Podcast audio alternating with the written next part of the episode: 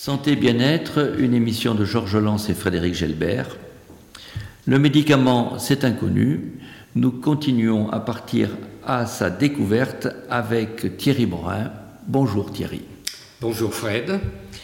Alors, pharmacovigilance, de quoi s'agit-il? Eh bien, la pharmacovigilance, c'est euh, un processus qui a été mis sur pied dans les années 60-70 euh, afin d'assurer la sécurité du médicament, et ce, suite euh, au drame qui avait été observé avec la thalidomide et avec le distilbène. Donc tout ce qu'on a décrit jusqu'à maintenant, ça n'a pas suffi Ça n'a pas suffi. Ça n'a pas suffi car c'est la surveillance après commercialisation euh, qui a permis euh, de constater des effets indésirables graves mais exceptionnel ou euh, suffisamment rare pour ne pas avoir été repéré avant. Et donc, cette euh, obligation, disons, euh, de, créer un dispositif qui permette la détection la plus précoce possible pour analyse et prévention a été découverte comme indispensable.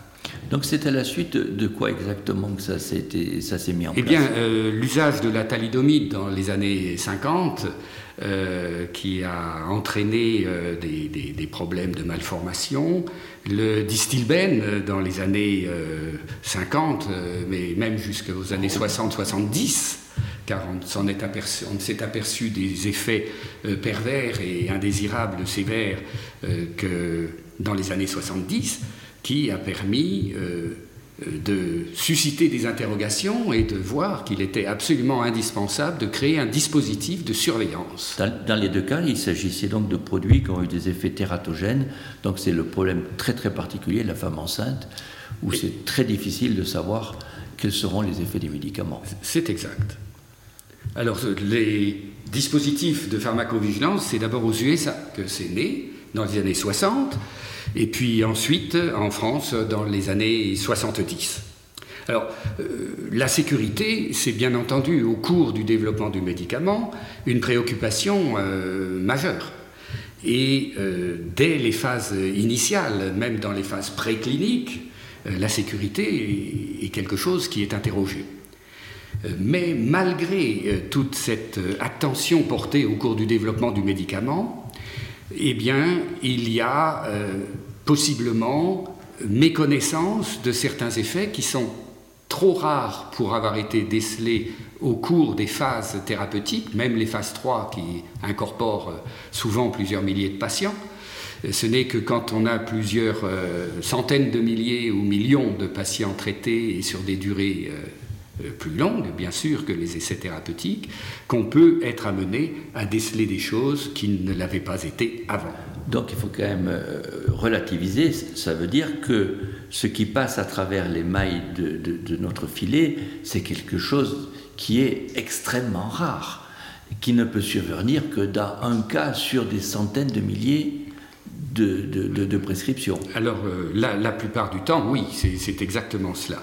Alors le, problème euh, du développement, lors du développement du médicament, c'est que le nombre de sujets qu'on inclut est euh, évidemment euh, limité et qu'il est très faible par rapport au nombre de sujets qui recevront le médicament plus tard, lors de la commercialisation. Que d'autre part, ces essais cliniques n'incluent pas tous les sujets représentatifs de la population, notamment les sujets âgés, les enfants, les femmes en âge de procréer ou enceinte, évidemment. Ah, c'est-à-dire la femme qui est un âge de procréer, qui ne sait pas qu'elle est enceinte et qui peut prendre le médicament. Exactement. Exactement. Mais, quand même, moi, je suis un peu surpris. Euh, on n'étudie pas les médicaments chez les enfants de façon très, très ciblée ou chez les personnes âgées? Eh bien, il y a souvent un décalage euh, dans l'usage du médicament. L'AMM initial est délivré euh, avec les limites des incorporations des patients dans les essais thérapeutiques. Et ce n'est que ultérieurement, dans les essais de phase 4 notamment, que l'élargissement à d'autres populations euh, se fait. Mais ceci est souvent de façon décalée. par exemple, pour le reflux gastro-œsophagien, quelque chose que j'ai bien connu dans ma carrière, l'oméprazole, qui est un inhibiteur de la sécrétion gastrique acide, a longtemps été réservé à l'adulte, alors que ce problème de reflux gastro-œsophagien est quelque chose euh, d'extrêmement fréquent euh, dans la population pédiatrique, mais euh, bon, la plupart du temps très très bénin, mais chez certains petits enfants très dommageable pour, pour l'enfant. Et pendant longtemps, l'oméprazole, IPP, n'était pas disponible parce qu'il n'avait pas l'AMN pour l'enfant. Il ne l'a été que plusieurs années après euh, la mise à disposition pour les adultes. Bon, ce n'est qu'un exemple. Oui, ce qui, veut dire que quand un médicament est mis sur le marché, il y a des tas de restrictions qui l'accompagnent, en particulier d'âge et, au sujet de la femme enceinte. Et le médecin traitant se doit évidemment de respecter euh, cela. Alors, euh, qui est concerné par la pharmacovigilance? Est-ce seulement l'industriel? Est-ce que ce sont les professionnels de santé? Euh, Sont-ce les patients et leurs associations? Ou bien uniquement euh, les organismes gouvernementaux ou les centres de pharmacovigilance La pharmacovigilance, donc ça, veut dire, c'est le repérage de toutes ces, tous ces effets secondaires dans quelles que soient les, les circonstances où ils apparaissent. Il faut arriver à les repérer et, à les identifier et à les faire remonter vers des centres, c'est ça? Alors c'est la mission centrale de ces centres de pharmacovigilance et on va euh, décrire un petit peu quelle est l'organisation de cette euh, institution de la pharmacovigilance. Alors en France, euh, c'est un système qui est complètement décentralisé, mais qui fonctionne en réseau. Il y a en France 31 centres régionaux de pharmacovigilance qui ont été créés en 1973, je crois. Et euh, ces centres, évidemment, euh, sont en réseau et coordonnés, coordonnés par l'Agence euh, nationale pour la sécurité du médicament, dont le directeur est un médecin, un médecin pharmacologue. L'objectif de ces centres, eh bien, c'est de recueillir toute cette information sur ce qui se passe après la commercialisation du médicament. C'est également l'évaluation de tout ce qui lui est signalé, avec l'œil de l'expert, euh, qui va peser euh, ce qui est imputable ou non au médicament. Parce que ça, il faut, il faut le dire, c'est pas parce qu'il y a un effet qui apparaît qu'il est forcément dû au médicament. Exactement. il faut quand même qu'il y ait des gens très, très compétents pour pouvoir euh, euh, en, tirer des conclusions. C'est ce qu'on appelle l'imputabilité, euh, mais on va y revenir parce que c'est un sujet particulièrement central, particulièrement important. Et ces centres, ils ont euh, également un objectif de, de recherche, ils mènent des études, de, de formation, ils diffusent de l'information également, par exemple le centre de la région Occitanie euh, publie euh, mensuellement un bulletin qui s'appelle BIP, Bulletin d'information de pharmacovigilance, et qui est extrêmement riche et fourni, distribué euh, aux médecins, pharmaciens, etc. Donc, mission multiple dans un domaine de surveillance du médicament, de façon à faire évoluer la sécurité en l'améliorant en permanence. pour qu'il fonctionne, il faut qu'on leur amène du, amène du grain à moudre. Il vient d'où ce grain? Eh bien, le grain, ça vient des déclarations d'événements indésirables. Voilà, c'est le terme officiel. On ne parle pas d'effets secondaires, parce que ça voudrait dire qu'on impute déjà. la responsabilité a priori. On parle d'événements indésirables, c'est-à-dire de tout ce qui survient et qui interroge sur la potentielle responsabilité du euh, médicament euh, suivi. Alors, qui va faire euh, la déclaration de ces événements indésirables? Eh bien, tous les professionnels de santé sont invités à faire ces déclarations et pour les médecins, c'est une obligation. Tout médecin qui constate un effet potentiellement indésirable se doit ou devrait en effectuer la déclaration, si ce n'est pas un, effet déjà bien connu, inscrit dans le, euh, les notices du Vidal ou euh, dans les notices du médicament, etc. Mais tout ce qui euh, est en dehors de cela, et surtout si c'est un événement sérieux, a fortiori s'il met en jeu le pronostic vital, il doit être déclaré. Comment cela se fait-il? Il y a sur le site internet de l'Agence nationale de sécurité du médicament, il y a la possibilité de le faire et euh, également sur les sites des différents centres régionaux.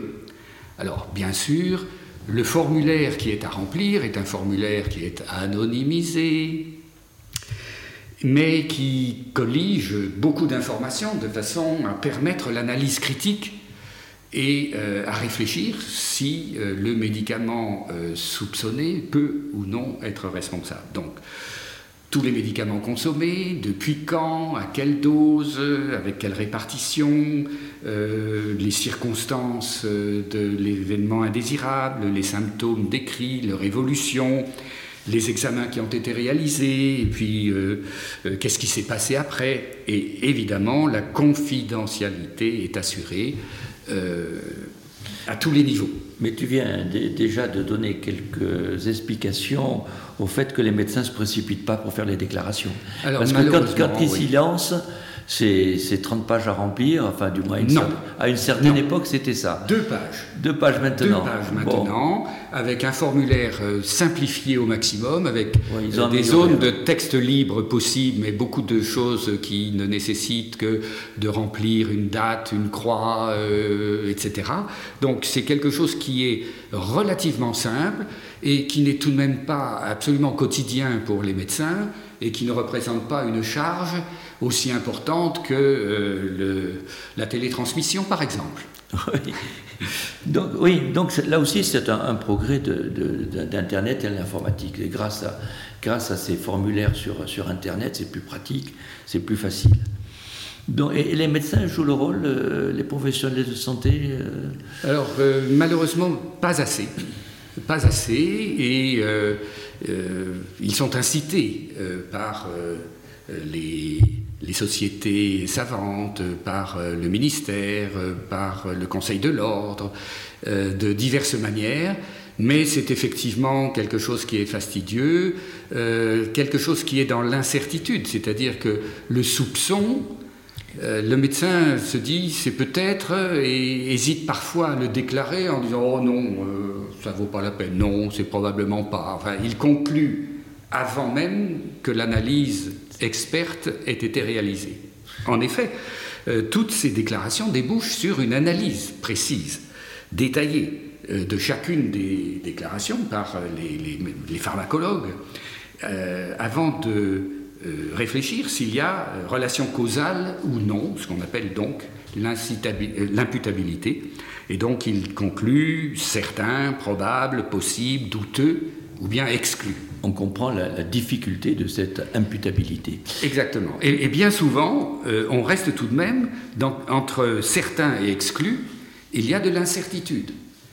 Alors certains, c'est souvent euh, lorsque les, effets déclarés euh, ont déjà été publiés, que la chronologie, c'est-à-dire le délai entre l'apparition du symptôme et les, la prise du médicament euh, sont, euh, correspondent à ce qui a été publié dans les cas déjà observés, etc. Donc euh, la revue de la, littérature médicale est quelque chose d'important. Et peut-être actuellement trop important encore. Alors il y a une évolution qui est en train de, se faire pour justement faire évoluer ces critères d'imputabilité, les rendant moins moins fondée sur la littérature et plus sur des constats d'usage. En effet, euh, la CPAM, c'est-à-dire la sécurité sociale, a maintenant l'obligation de euh, donner accès à ces données qui jusque-là étaient secrètes. Et euh, il est maintenant possible pour les centres de pharmacovigilance d'exploiter les données, de recouper, disons, les, les données euh, médicales, pathologiques, avec les consommations médicamenteuses et par euh, les big data, disons, le, traitement massif de ces données, d'extraire, avant même qu'il n'y ait des déclarations, c'est-à-dire qu'il faut que jaillisse dans l'esprit du prescripteur la possibilité d'une relation. relation de cause à effet entre un événement et la prise du médicament, pour que actuellement ce soit déclaré et analysé. On pourrait probablement gagner du temps euh, par la gestion de ces big data à partir des données de euh, la sécurité sociale qui a été rendue possible euh, légalement. C'est une porte ouverte à des travaux de recherche immenses, ces big data. Parce qu'en en France, on, a un organisme unique qui recueille tout, et ce qui permettrait des études fabuleuses. Deux questions. Est-ce que les patients ont le droit de déclarer? Est-ce qu'ils le font? Et, Première question. Et deuxième question, plus on étend ce système de pharmacovigilance, plus il sera performant. Donc est-ce qu'il est étendu au niveau, au niveau européen et au niveau mondial? Alors pour la première question, oui, les patients ont tout à fait le droit de faire une déclaration euh, sur le formulaire. Ils déclarent qu'ils sont particuliers, qu'ils sont patients euh, ou, personnes de la famille du patient. Euh, les, infirmières euh, et les paramédicaux sont euh, également invités à faire des déclarations. Alors il est certain que la masse des données fournies pour l'analyse par les patients, s'ils ne remplissent pas toutes les données utiles pour qu'on puisse conclure à quelque chose, risque de noyer un petit peu euh, les, les, organismes de, de, pharmacovigilance et qu'il faut que les patients qui euh, font cette déclaration en parlent par exemple d'abord à leur médecin ça qui lui voilà ça serait mieux de suivre ce schéma le mieux c'est effectivement de passer par le médecin qui lui aura plus de de possibilités, de compétences pour remplir de façon utile. Parce ça sera exploitable à ce moment-là. Sinon, on va avoir beaucoup de données inexploitables.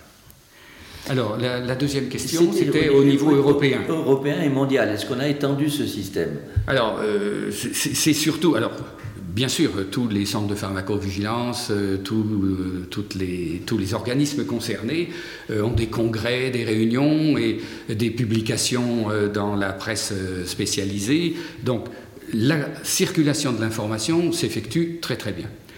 Mais euh, fonctionnellement, pour euh, les, centres spécialisés euh, en Europe, il y a effectivement des choses qui sont institutionnalisées entre l'ANSM, donc notre agence nationale, et l'agence européenne, mais aussi avec l'OMS. Ah, l'Organisation mondiale de la santé. Oh, et au niveau européen, il y a également, depuis peu, enfin depuis une dizaine d'années, un comité scientifique spécifique pour la pharmacovigilance qui a été créé. Alors il s'appelle le PRAC, Pharmacovigilance Risk Assessment Committee. Et donc euh, c'est euh, euh, intéressant d'avoir un lien entre tous les pays d'Europe qui facilite là aussi la rapidité de diffusion de l'information et qui permet plus de pertinence dans l'analyse bien sûr. Donc là, on a un système tout à fait remarquable qui a été mis en place. Mais alors, comment, comment tu peux expliquer que malgré un système aussi performant, il y ait des, trous dans la raquette, et je pense en particulier à, l'affaire du Mediator, mais il y en a peut-être d'autres qui sont passés au travers. Comment ça se fait qu'un médicament peut entraîner autant, autant d'effets secondaires graves sans que ce soit déclaré plus rapidement? Alors, euh, pour euh, cette affaire, euh, il y a eu des délais absolument excessifs, effectivement, entre la mise sur le marché et le constat d'effets secondaires, et surtout des délais excessifs dans la réaction des instances du médicament. on n'entrera pas dans le détail des motifs de tout cela, mais en tout cas, ce qui est certain, c'est que cette, euh, ce drame a généré pour notre système de pharmacovigilance un séisme qui a transformé les choses et qui l'ont fait évoluer dans le bon sens. Euh, euh, l'agence française qui s'occupait de la sécurité du médicament auparavant a été supprimée. Elle a été remplacée par une nouvelle agence construite de façon complètement différente, qui s'appelle la NSM, donc l'Agence nationale de la sécurité du médicament. Euh, au sein duquel la commission euh, qui attribue les, AMM, les autorisations de mise sur le marché, ont été euh, complètement modifiées dans leur composition, ainsi que modifiées par l'obligation de tous les membres participants de déclarer leur conflit d'intérêts potentiel avec l'industrie pharmaceutique. Donc tout ça sont des évolutions très positives et heureusement qu'on a affaire à des systèmes qui s'adaptent et qui vont en s'améliorant en permanence. Exactement, et, notamment ces, progrès en pharmacoépidémiologie dont je parlais tout à l'heure, en recoupant euh, les, les données de la sécurité sociale avec euh, les données euh, médicamenteuses, etc., sont des évolutions récentes dans lesquelles on espère beaucoup. Ça n'empêche que ces problèmes liés aux effets secondaires des médicaments continuent à, entraîner euh, de graves problèmes. Euh, je pense aux personnes âgées. Je pense aux personnes âgées qui est un problème très très difficile à, régler. On, dit qu'un pourcentage important d'hospitalisation de ces personnes est lié aux effets secondaires des médicaments. Est-ce vrai? Eh oui, tout à fait. On, estime qu'il y a euh, environ 10% euh, d'hospitalisations euh, qui peuvent être liées chez les personnes âgées à des complications liées au traitement.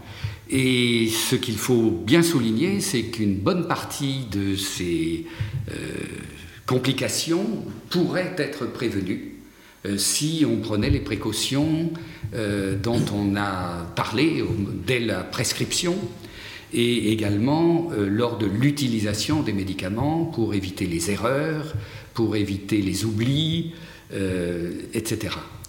Euh, la personne âgée, elle est à plusieurs titres exposée à des complications parce que la personne âgée ne métabolise pas de la même manière le médicament, c'est-à-dire ne l'élimine pas euh, de la même manière, pas à la même vitesse, euh, etc. Sa fonction, la fonction rénale, par exemple, ou les fonctions hépatiques ne sont pas euh, les mêmes à 20 ans ou à 90. Donc, les posologies adaptées sont évidemment extrêmement importantes pour prévenir. il y a également les associations de médicaments et les sédatifs les sédatifs, c'est euh, quelque chose de dramatique parce que la prise d'un somnifère favorise la survenue de chutes la nuit. Bon, il n'y a pas que les carpettes qui glissent sous le pied du patient, il y a aussi le fait que le patient ne se rattrape pas correctement quand il a un déséquilibre, surtout s'il n'allume pas la lumière. Alors, ce, genre de, de, Tout cela, ça compte.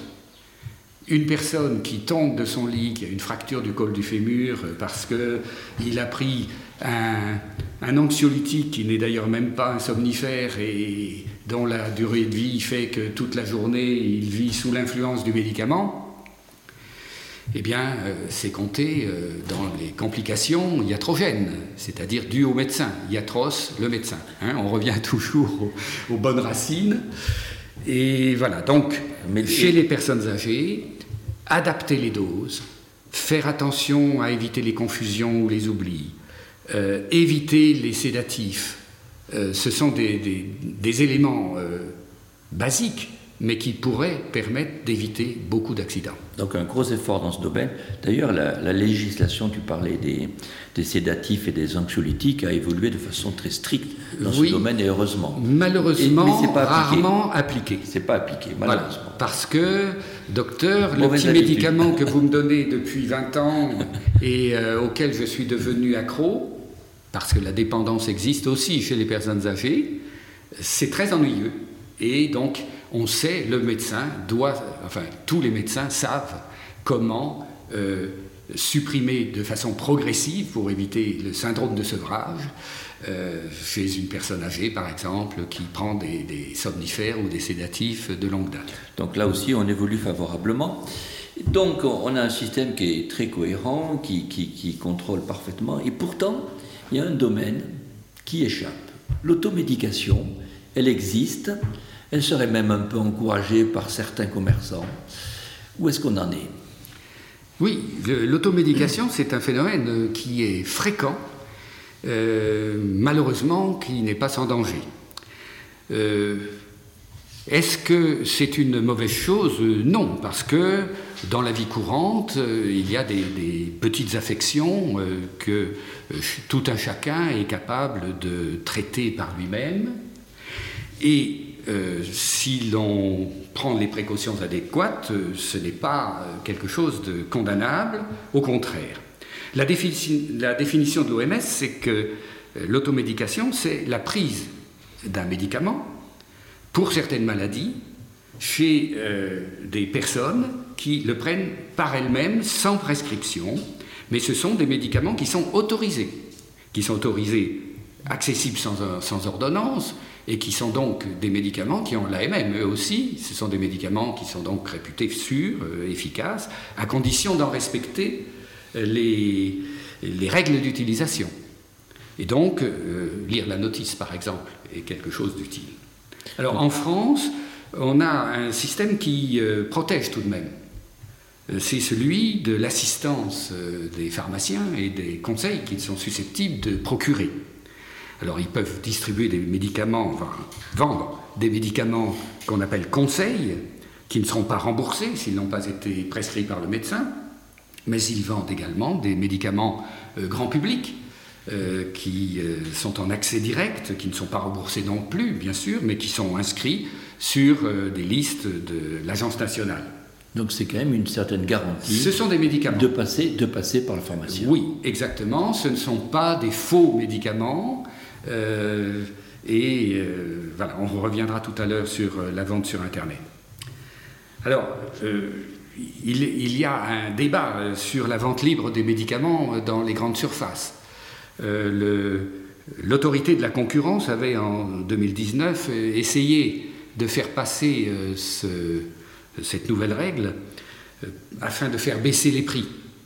Et d'ailleurs, l'industrie pharmaceutique n'était pas du tout défavorable, au contraire, elle élargissait euh, finalement son marché, mais euh, il y a une opposition qui est persistante du ministère de la Santé, c'était à l'époque Agnès Buzyn, et de l'ordre des pharmaciens, parce que on considère qu'en France, le rôle des pharmaciens est majeur et qu'il peut encadrer et prévenir beaucoup de complications.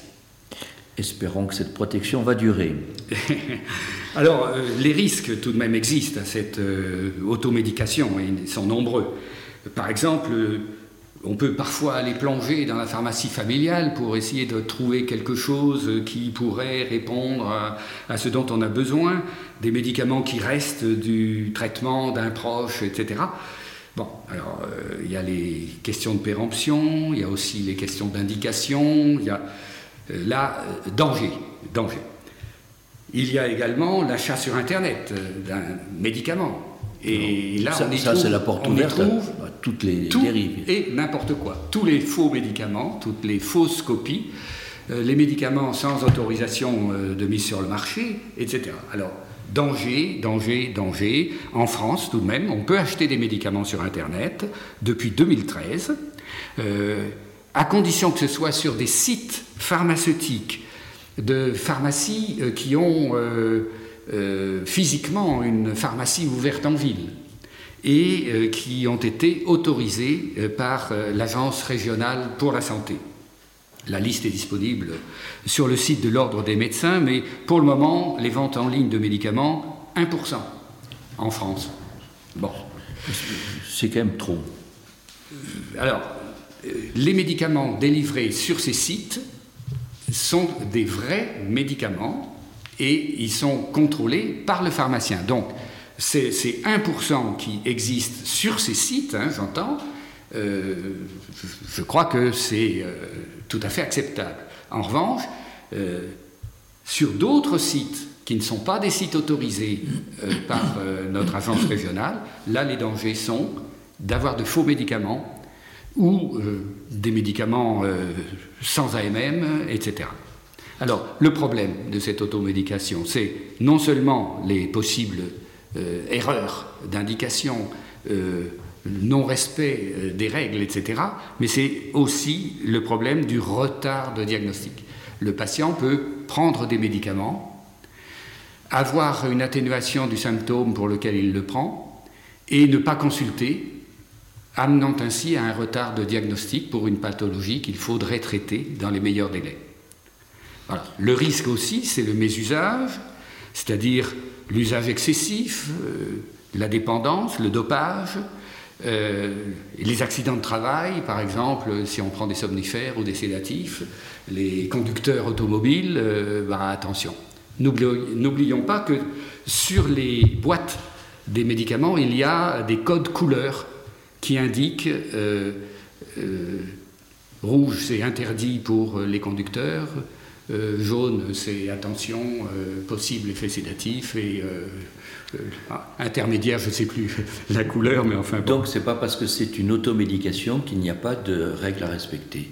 Exactement, il faut et il faut lire les notices, il faut regarder les pactages, les emballages, pardon, de façon à euh, respecter les règles et ne pas encourir de, risques. Donc, en résumé, pour des symptômes bénins, courants, euh, pour des traitements de courte durée, à condition de respecter ces règles, les doses, etc., en lisant les notices, pas de problème. En revanche, pour une femme enceinte, pour une personne âgée, pour une personne atteinte d'une pathologie chronique, insuffisance rénale ou autre, pour des enfants, non, il ne faut pas utiliser d'automédication. Il faut demander toujours à son médecin. Espérons que tous nos auditeurs vont suivre ces, conseils. Et d'ailleurs, tous nos auditeurs ne pourront plus dire le médicament c'est inconnu. Maintenant, ils savent ce que c'est. Merci Thierry Morin. Merci Fred. Ce podcast vous a plu ou pas?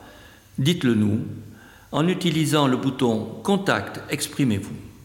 N'hésitez pas à nous faire part de vos remarques, de vos questions, de vos suggestions et des sujets que vous voudriez que nous traitions.